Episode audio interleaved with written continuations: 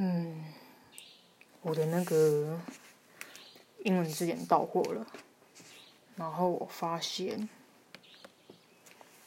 好像我以前没有用英文字典的原因，是因为一来是呃，因为你在上那种美语课嘛，然后其实老师都已经查好课本，也查好那个生词了，他们都是设设计过的。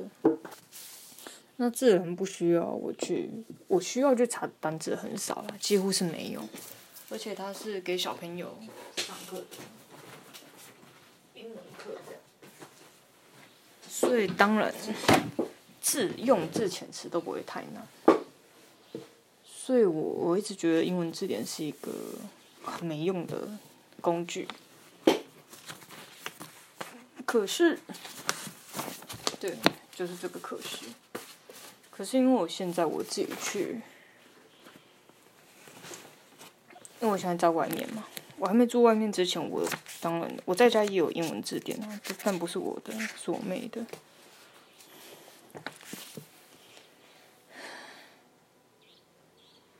对，然后因为我现在电脑在事务所，我就。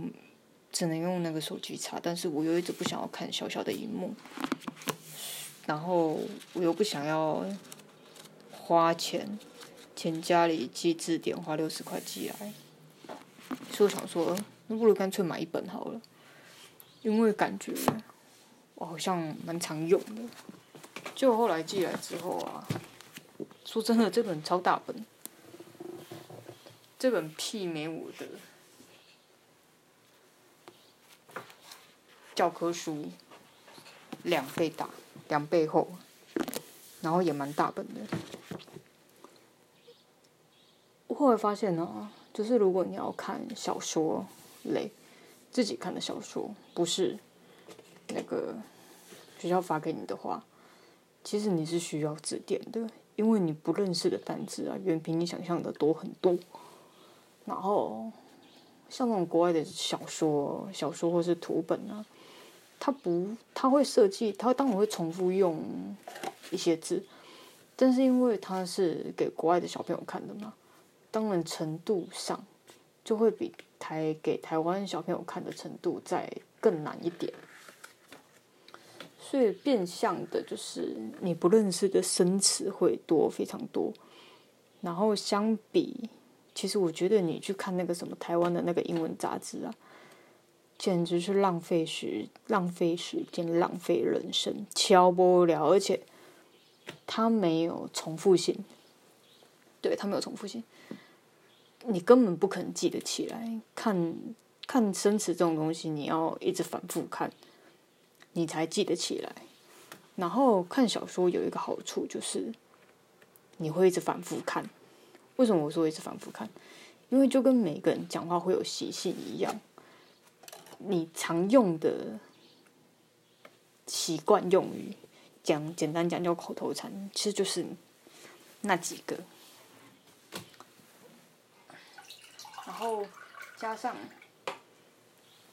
不是给给小朋友看的是的一些读物啊，他更会去重复使用那几种用字，这样他不会去设计。超难的用字，对，他不会设计一个超难的用字，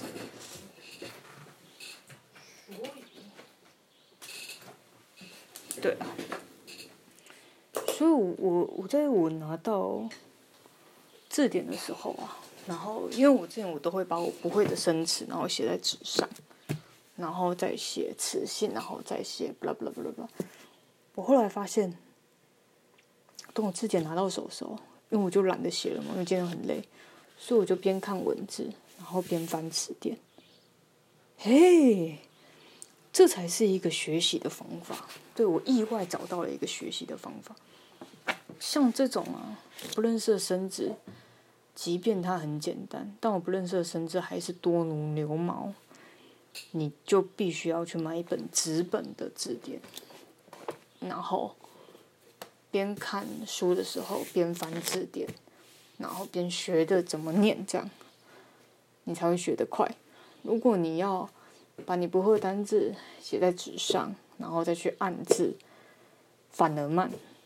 这个方法，除非是你认识的字已经很多了，然后其实就是那一两个不会的，你这样就不需要对照字典。但是如果你的字你一篇看下来啊，一行里面十个字，十个单词嘛，你不认识的字大概有三到五个，我建议你去买一本字典，对着看的时候边翻，翻翻翻翻翻，翻久了自然就会了。就是，对啊，我目前呢意外发现学习英文的一个好方法，这样。而且我个人非常讨厌填鸭式的教学、考试的教学，我个人非常讨厌。我觉得语言这种东西就是要用啊，不然学干嘛？考试不就是为了用那个字吗？对啊，如果你日常都不会用。那你要否考试？为了什么？我很不喜欢做那一种感觉没啥用的，而且我对于应付他人的眼光这件事情一点兴趣都没有。OK，那这就是我分享。呃，我现在决定我要来看英文。所使用的一个学习的方式。